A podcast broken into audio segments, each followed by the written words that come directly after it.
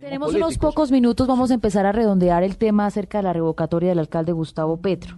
Queremos preguntarle, doctor Gómez, ya en la práctica, ¿cuánto tiempo tardará o toma esto? Bueno, la ley prevé que para la recolección de firmas hay seis meses. Naturalmente es un plazo demasiado ¿El largo. mes uno ya empezó? Sí, ya empieza a correr desde el día 2 de enero. Eh, entonces, en principio, el 2 de eh, junio. No, de julio, perdón. Julio, 2 dos de julio, el 2 de, dos de julio, julio. El 2 de julio Usted fue vencería. mismo colegio mío que no vencería- matemáticas, Lo educaron los El de todos, el de todos Está aquí. bien. es- No, venga, el 2 de julio vencería el plazo. La idea es naturalmente recoger las firmas lo más pronto posible eh, y hacer un esfuerzo grande para que en, en- en pocos meses, en dos o tres meses, podamos tener las firmas. Yo estoy de acuerdo con usted, esta es una empresa política difícil, complicada, muy cuesta arriba. Costosa. Eh, no? mucho, las firmas no. Las firmas no. Eh, las firmas Pero- no es muy pero- costosa. pero sabe que me Sabe- queda una sa- duda. ¿Sabe qué es lo que sí? La, la elección después hay una elección.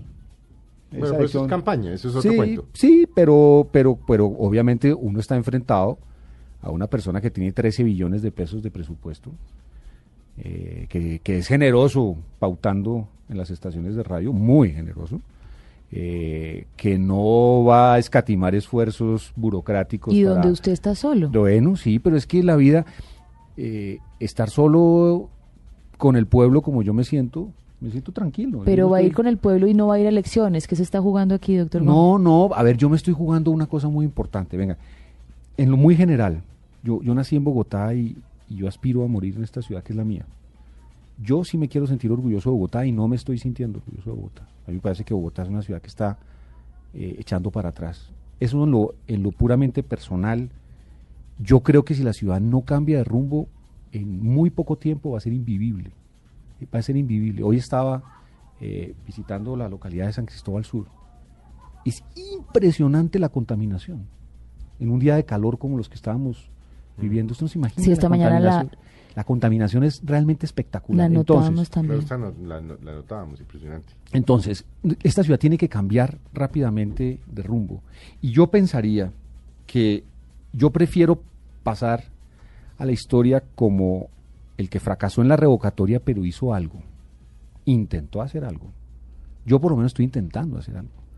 El resto de la gente me dice, no, hombre, pues hombre, deje así porque eso, eso de pronto no sale, Pero, hombre, qué riesgo. Yo por lo menos quiero hacer algo para que las cosas cambien. Nieto de político, hijo de político, jodido, porque es político. A mí no me diga que usted se mete en este tema de la revocatoria Y que no porque va a no, está aspirando sí. a nada dentro de dos años. Distinto a, a poder No, es salir que a no- pasear el perro No, no. por un jardín, un parque limpio, pero que es no que esté esa- cagado. No. esa- es- no, pero es que, esa la- es que hay una diferencia en, en esto, es que la, la situación personal mía desde el punto de vista político, pues es un poco extraña. Pues sí, yo sé que es un poco extraña. Eh, formo parte de un partido con el que- cual no se identifica mucho. que, no, es que el partido cambió. Es que a nosotros nos eligieron con un mandato y decidimos cambiar la camiseta. Y yo dije, no, yo no, es que me metieron con esta camiseta. partido, es un partido sí. porque tiene el jefe del gobierno y el jefe de la oposición en el mismo partido. Sí, sí, es un partidazo. sí. Es un. Entonces yo, la verdad, a mí me eligieron con un mandato y después resultó, es que haga de cuenta Él como- entró por el uribismo. y yo me monté, Sí, nos habló ya, sí, nos habló ya Y- otro tema, ya se y, nos... y No, yo me ahora monté en el un bus que decía- es el santismo. Sí, No, sí, sí. yo me ¿no? monté en un Entonces bus. quedó en un bus, sí, sí, sí, Ah, en un bus yo- para Chía y llegó Exacto, a, Co- a Cota. Exactamente, a mí me pasó eso. Sí. Yo me monté en un bus que decía directo Chía y resulta que terminé en Soacha. Entonces me dicen, ¿y por qué? Dicen, no, es que yo quería ir a Chía.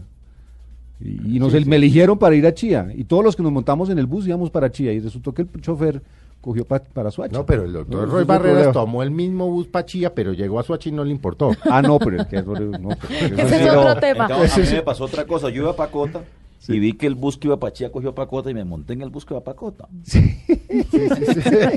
me pareció buenísimo.